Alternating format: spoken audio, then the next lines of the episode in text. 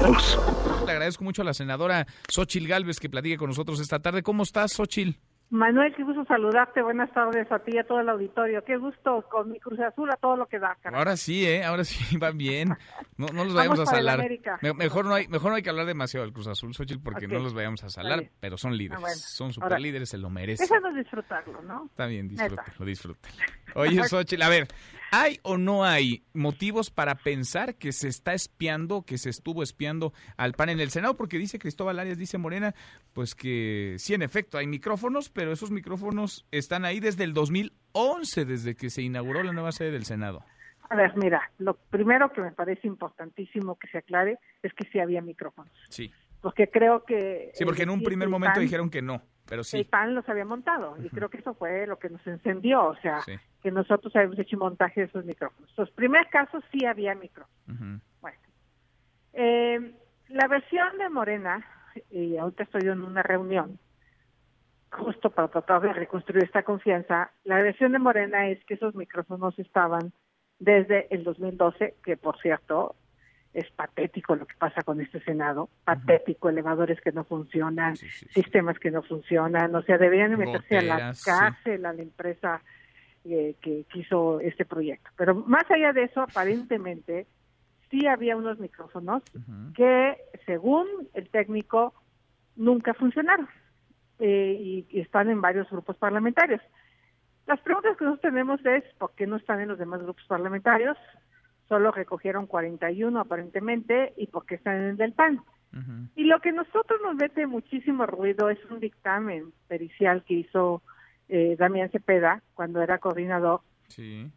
donde revisaron el plafón, revisaron con un escáner tanto equipo pasivo como activo y no encontró nada. Ese dictamen es de septiembre de 2018 y no había nada ahí, según No el nada. dictamen.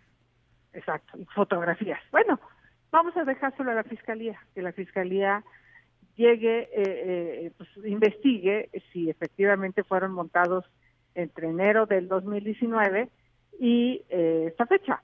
Mientras, pues mañana vamos a recuperar el trabajo legislativo y que la Fiscalía General de la República haga su trabajo. Pero bueno, sí había micrófonos.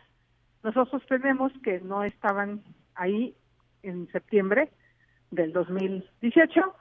Eh, Morena argumenta que sí, bueno, que la Fiscalía investigue. Pero creo que pues esto es un escándalo para cualquier grupo parlamentario que encuentre esos plafones, porque además es mucho sospechoso que sean de esos micrófonos ocultos para espionaje.